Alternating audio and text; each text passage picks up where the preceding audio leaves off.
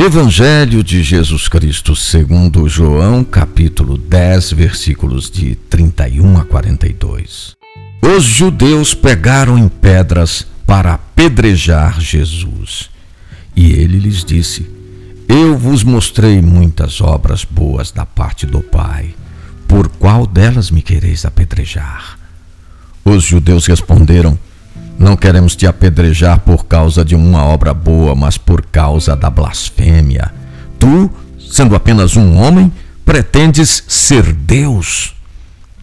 Jesus respondeu: Acaso não está escrito na vossa lei: Eu disse, sois deuses? Ora, ninguém pode anular a Escritura. Se a lei chama deuses as pessoas às quais se dirigiu a palavra de Deus, por que então acusais de blasfêmia àquele que o Pai consagrou e enviou ao mundo só porque disse: Eu sou filho de Deus?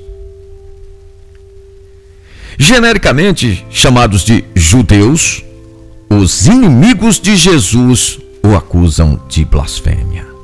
Ele havia dito: Eu e o Pai somos um. O Levítico previa o apedrejamento para os casos de blasfêmia. Jesus abre um horizonte luminoso, garantindo que todo aquele que crer pode ser chamado de filho de Deus. Existe uma relação direta entre pai e filhos. Chamamos a Deus de pai e por isso temos o direito de assumir o nome de filho.